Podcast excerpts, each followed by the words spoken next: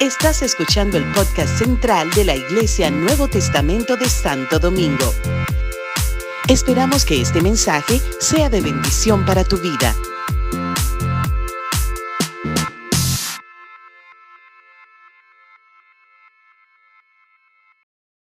Viene la gloria de Dios. Viene la salvación del Señor. Viene el despertar de la iglesia. Aleluya.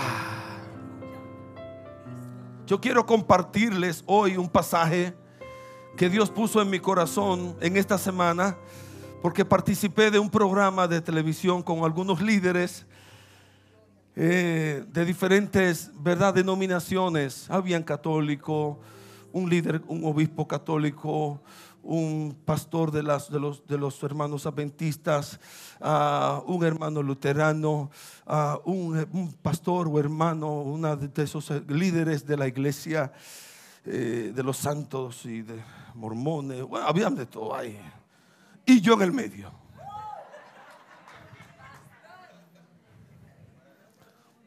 Y fue bien interesante porque me invitaron a un programa para Semana Santa. Y entonces todos esos líderes tienen todo un programa, una, liturgia. Cuando me pusieron al, obispo católico, esa gente comienzan desde el miércoles de ceniza y comienzan y una liturgia y una liturgia y una liturgia. Y tal día pasamos y nos salimos y, vamos con Jesús por la calle y tú, tú, tú, tú, tú, tú, tú, tú, tú y martes, el miércoles, el jueves, tal cosa. Y una cosa, yo dije, ay, cuando me pregunten a mí.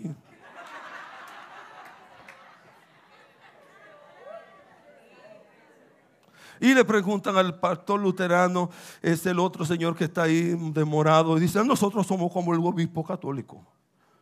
Nosotros tenemos nuestra liturgia. Y tú, tú, tú, tú, tú, tú, tú, tú, tú, tú, tú, tú. Y yo dije, ahora sí fue verdad.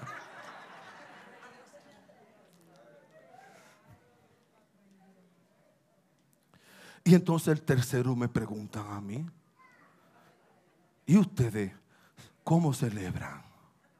Y yo así saqué una, una carta de la mano, debajo de la mano.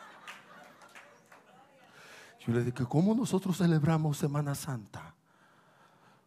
Como todas las 52 semanas que tiene el año. Nuestras semanas son santas para Dios.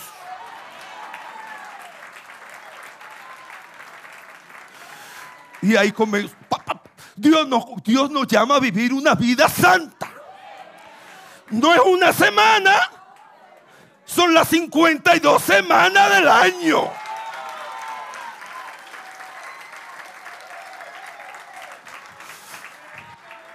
Bueno, solamente Dios hace esa cosa.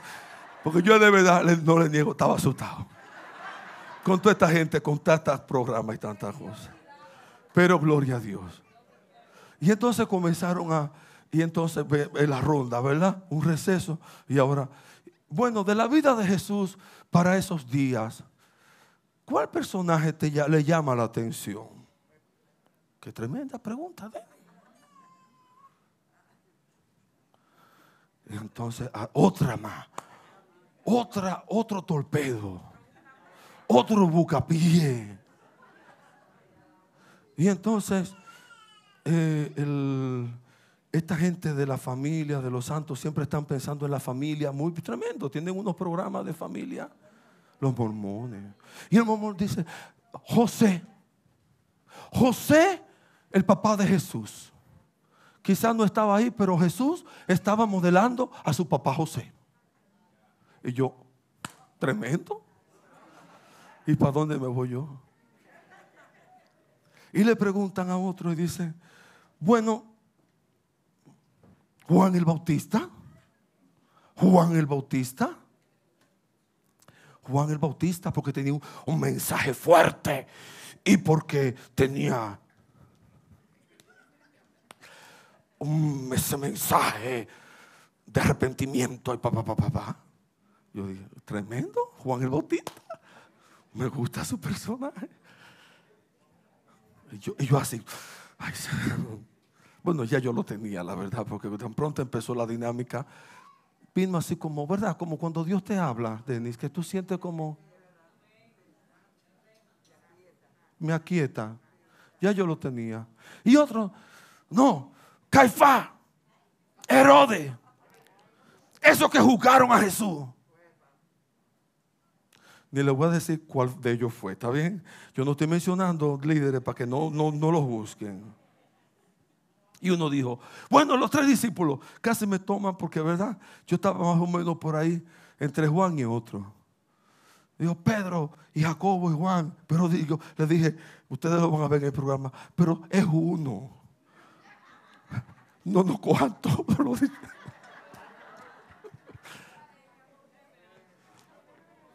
Y entonces me preguntan, y yo dije, yo les quiero, yo quiero mostrar y levantarle a un amigo de Jesús. Porque esto se trata de relación. Esto se trata de amistad. Esto se trata de ser amigo de Jesús. Y hay en la Biblia un personaje del cual no se habla mucho, pero que sin embargo se registra que era amigo de Jesús. Y precisamente por lo que he vivido en estos días y he estado mirando las redes, yo sé que ustedes también en alguna manera han sido influenciados en buscar y en leer y en seguir, y porque están las redes saturadas de unos amigos, de unos amigos, aparente amigos, que de momento pasó, cambió todo un programa, se hubo una trifulca, se dañó todo. Hubo un Oscar el viernes, domingo pasado, todos en mi casa estábamos tan emocionados porque nuestros, mis muchachos estaban súper emocionados. Pablo y Sila, Priscila estaban con los, sus amigos sordos y de momento salió un actor que, wow, no, Espérense, no me dañen el mensaje. El sordo que ganó. Quiero felicitar a la comunidad sorda. Ellos ganaron el, el Oscar de la mejor película. Y ese señor del mejor actor. Por primera vez un sordo gana un Oscar. Ustedes saben la alegría que significa para nosotros como familia. Lo, lo emocionado que estábamos nosotros. Llorábamos, nos reíamos, celebrábamos. Pero hoy nadie habla de eso. Hoy no habla nadie del actor sordo. Hoy nadie, hoy nadie habla de la película de Coda que ganó el Oscar. Hoy todo el mundo se refiere al galletón.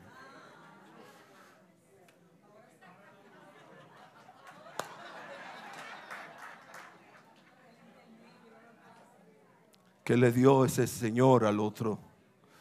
Y todo una cosa, y buscando, y la historia, y los traumas, y por qué, y con razón, y sin razón, y si me lo hace a mí, y yo también se la doy, y, y no, y estuvo bien, y estuvo mal, y, todo el mundo hablando. De seguro que usted ha hablado en esta semana de eso.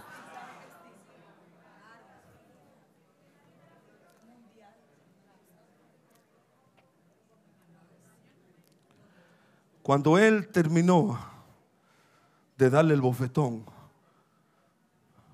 el comediante hizo una exclamación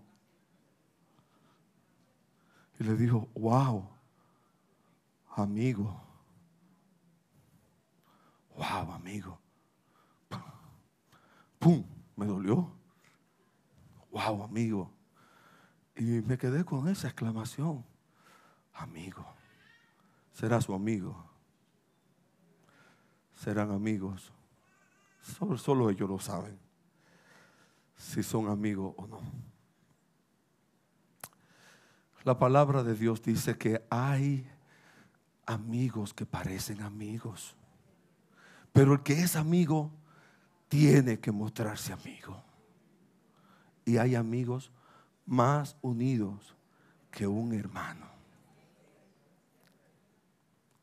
Quizás por eso, porque lo tenía tan vivo y porque pienso que era como necesario levantar la amistad verdadera. Elegí a Lázaro. Y yo quiero hoy compartirles de esas verdades que descubrí de ese, de ese pasaje que más luego fui a él. Juan capítulo 11. Dice, estaba entonces enfermo uno llamado Lázaro de Betania, la aldea de María y de Marta su hermana.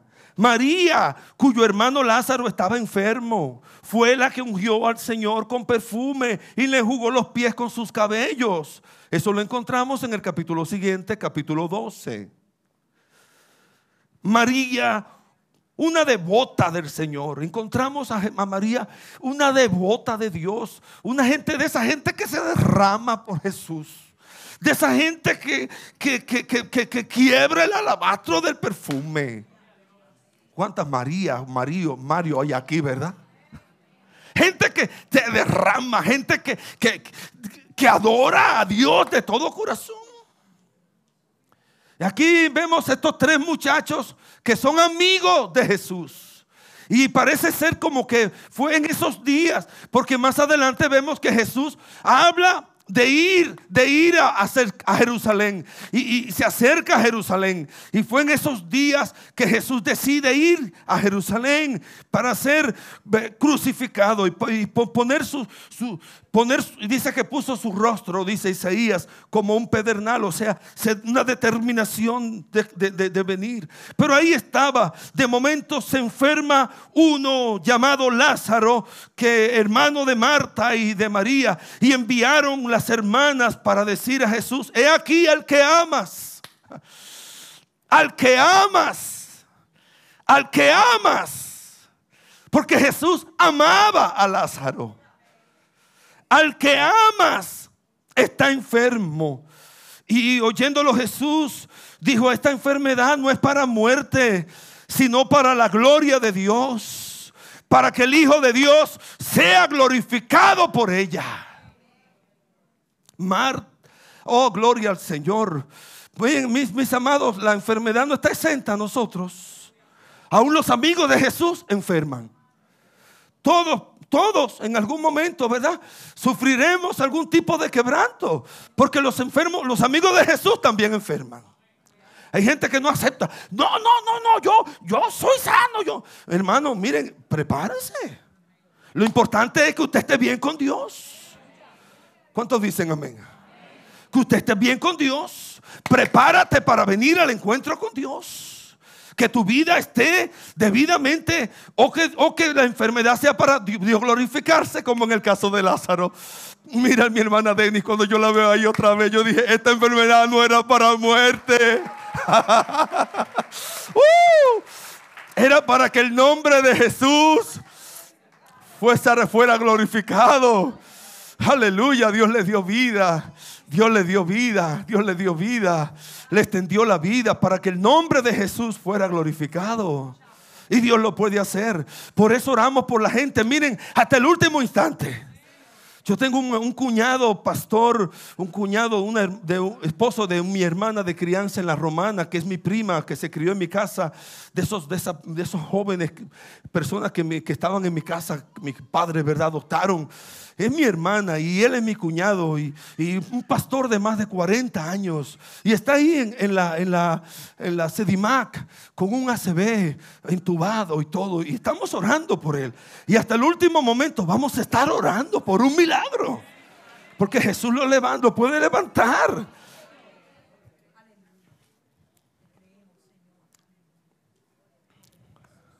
Al que amas está enfermo. Oyéndolo Jesús dijo, esta enfermedad no es para muerte, sino para que la gloria de Dios sea manifestada. Y amaba a Jesús. Miren qué lindo. Y amaba a Jesús. Jesús ama. Jesús ama. Jesús te ama. Dile al que está cerca de Jesús te ama. Ese es el mensaje, ¿verdad? De los evangélicos. Jesús te ama. Jesús te ama. ¿Y tú? ¿Amas a Jesús? ¿Y tú? ¿Amas a Jesús? Jesús te ama. ¿Y tú?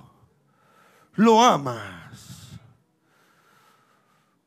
O también te comportas como aquellos que le abofetearon. O también muchas veces nos comportamos como aquel que con un beso le entrega. El que es amigo ha de mostrarse amigo. Un amigo es leal, es fiel. En estos días compartiendo con el pastor Johnson que dio una foto y dijo, no, que no dijo, no, solamente dijo una, solamente Dios ama. No, no, no, no. Dios, Dios, Dios nos dio la capacidad también de amar.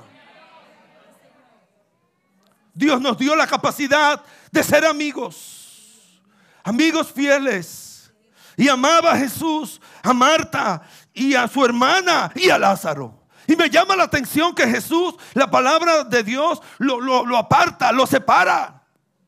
No, no, Jesús amaba a los muchachos de Betania, así como englobado. No, Jesús te ama individualmente.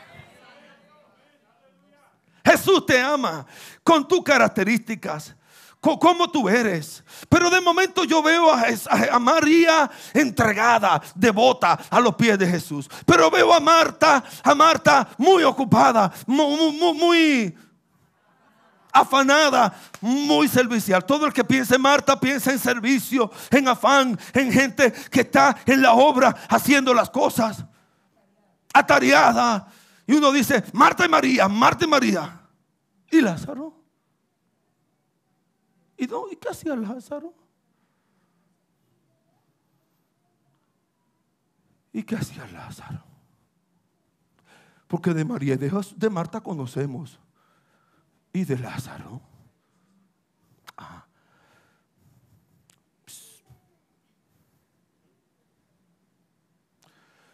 Lázaro enferma. Como que Lázaro no tenía un ministerio definido. Pero Lázaro enferma para que su vida fuera un testimonio vivo.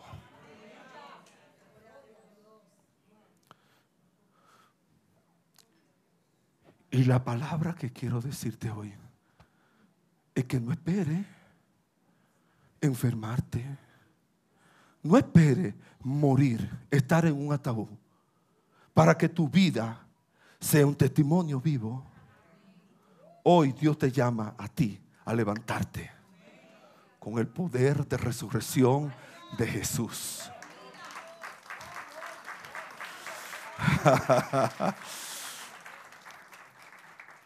Porque Lázaro como que estaba ahí, tranquilo, pero después en el capítulo 12, cuando Jesús resucita a Lázaro, dice que estaba Lázaro, el que había resucitado de los muertos, y todos los judíos procuraban verle. O sea, Lázaro se convirtió en un archifamoso, el resucitado.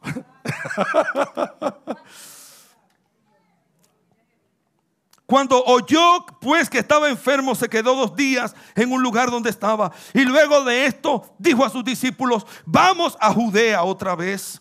Y le dijeron los discípulos, Rabí, ahora procuran los judíos apedrearte y tú vas para allá. Jesús sabía de los planes de los judíos. Jesús sabía que él no era bien visto en Judea. Jesús sabía que él estaba en peligro. Pero Jesús oyó de, Lázaro, oyó, vamos para Judea. Vamos a Jerusalén. Vamos a Betania. Y cuidado Jesús, te quieren apedrear, te quieren, te quieren raptar, te quieren hacer daño. Y Jesús lo que dice, no tiene el día 12 horas como quien dice, no tiene día 12 horas. El que anda de día no tropieza porque ve la luz de este mundo, pero el que anda de noche tropieza porque no hay luz en él. Vamos a Betania, vámonos, vámonos. Eh, en otras palabras, lo que Jesús dice, mientras esté de día tengo que trabajar. Mientras tengo la oportunidad voy a hacer lo que Dios me mandó a hacer. Oh, oh, no, no pierdo tiempo, no pierdo tiempo. Y yo tengo hoy esta, esta urgencia en mi ser. Esta urgencia en mi ser arde en mi vida. No voy, no quiero perder un minuto de mi vida. Lo que Dios me mandó a hacer, lo voy a hacer. Si Dios quiere que yo te abrace, te voy a dar el mejor abrazo. Como si fuera el último abrazo. Si Dios, si Dios me permite darte un besito, te voy a dar un besito bien cariñosito. Si Dios me permite darte una palabra, te voy a dar la mejor palabra que salga de mi boca. Porque quiero cumplir el propósito para lo cual Dios me tiene aquí en la tierra. Una urgencia en mi vida. Por eso yo me tomo los, los servicios para mí. ¿Me lo quieren dejar? Me lo cojo para mí. Me gozo me voy a gozar como si fuera mi último culto. Porque yo no sé si tendré otro culto. Este es mi culto. Este es mi tiempo con Dios. ¿Cuántos dicen amén? Y Jesús lo tenía claro. Una determinación. Voy a cumplir el propósito de Dios. Y entonces en el camino a Jesús, miren qué cosa. Jesús, Ahí mismo en otro capítulo Pedro dice, Jesús, ay no, no vaya, que no te pase eso. Y pues Jesús lo que le dice a Pedro es, apártate de mí, Satanás. Era su amigo, pero impedía que él cumpliera el propósito de Dios. Hay gente que te obstaculiza. Miren, hay gente como, como, como, el, como yo compartía en estos jueves de un profeta viejo que obstaculizó al joven, al profeta joven, que quería obedecer al Señor. Hay gente que te obstaculiza. Ay, no, no te afanes mucho. Ay, no haga tal cosa. Ay, ya, quítate de eso. Y Dios te está mandando a hacerlo. Ese no es tu amigo. Apártate de mí. Satanás. Que lo que quiere decir es adversario. Quítate de mí. Ay, no, no, no, no. Tú, eres, tú, tú me eres adversario. Tú me eres estorbo. Tú me eres tropiezo. Estoy determinado a cumplir el propósito de Dios. Cueste lo que me cueste. Y a Judas, cuando Jesús recibe a Judas en ese maní, ¿cómo le llama? Amigo, hermano Ay, le dice, hermana Carmen, amigo, amigo, tú eres mi amiguito, tú eres mi amigo. Tú estás ayudándome a cumplir el propósito de Dios. Aunque a mí Jesús no era, Judas no era amigo de Jesús. Jesús sí era amigo de Judas. Pero finalmente quiero compartirles de que esto que me llamó muchísimo la atención.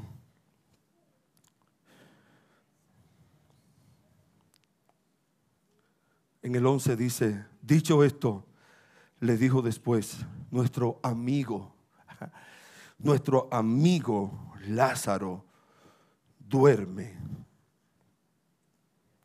mas yo voy para despertarle yo voy para despertarle. Jesús dice, yo voy para donde Lázaro a despertarle. Y ya él tenía, cuando Jesús llegó, ¿cuántos días tenía Lázaro? Cuatro días de muerto. Pero Jesús iba para despertarle. No importa qué problema, qué situación en tu vida, tú parezca como que ya se derrumbó, todos, como decía el cantante, todo se derrumbó dentro de mí. Eh, mi vida es un lío, mi vida es un fracaso. Eh, Lázaro estaba con cuatro días de muerto. El día ya. Pero Jesús fue para despertarle. Y ese mismo despertar, ese mismo despertar. Dios quiere operarlo en nosotros, su iglesia. Yo siento ese, ese clamor de Dios. Jesús nos dice hoy, Jesús nos dice hoy, yo voy para despertarle. Hay un despertar que Dios tiene que operar en nuestras vidas. Hay un despertar que Dios tiene que operar en nuestros corazones. Hay un eh, dime, ¿te, sientes, ¿te sientes realizando todo lo que Dios quiere? ¿Te sientes en tu pleno potencial? ¿Estás haciendo todo lo que Dios te mandó a hacer? Quizás Lázaro no. Quizás Marta, María estaban haciendo lo que Dios le llamó a hacer, pero quizás Lázaro no. Y por eso Dios permite la enfermedad de Lázaro para despertarlo, para despertarlo, para despertarlo. Pero no ocurra, no, no permitas, no permitas que vengan desgracias, que vengan muerte, que vengan enfermedades de muerte a tu vida para despertarte. Hoy Dios nos llama como iglesia a despertar a despertar. Hay un despertar en la iglesia. Despiértate, dice la palabra de Dios en Efesios. El apóstol Pablo le dice a la iglesia, despiértate. Dios le dice a través de Pablo a la iglesia de Efesios, despiértate tú que duerme. Levántate de los muertos y te alumbrará Cristo. Un despertar espiritual. Un despertar espiritual. Un despertar espiritual. Un despertar espiritual. Dios está buscando. Los ojos de Jehová contemplan toda la tierra, dice Crónicas. 16.9, eh, uno de esos versículos, de, esos, de esas cosas que aprendemos los jueves acá. Los ojos de Jehová contemplan toda la tierra. Los ojos de Dios te están mirando, nos, nos están mirando, buscando a aquellos que tienen corazones perfectos, perfectos, que quieren hacer la voluntad de Dios. Aquellos corazones que quieren hacer la voluntad. ¿Dónde está el pianista? Ayúdenme, hombre muchacho, tan buen mozo. Mira, tan bien puesto. Ayúdame para que esta gente se sensibilice, para que esta gente despierte.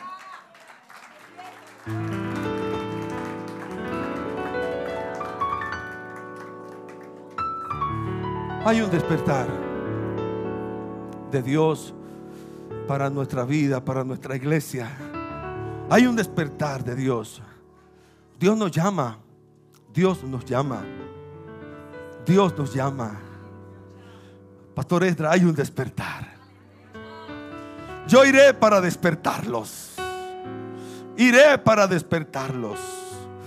Él no duerme, Él no está muerto, Él solo duerme. Yo iré para despertarlo. No, mi iglesia no está muerta, solo duerme.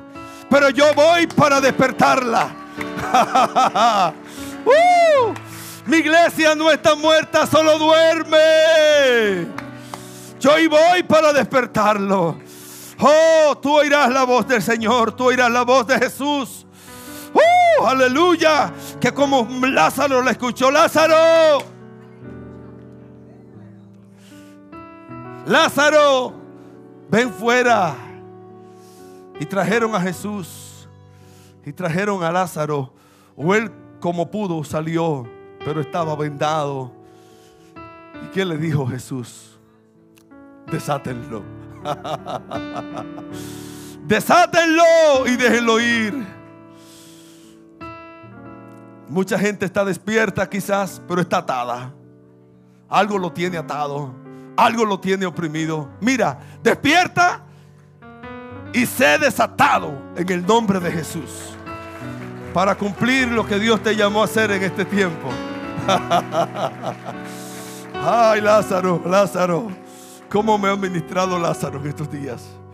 Gloria a Dios. Vamos a estar de pie, mis amados.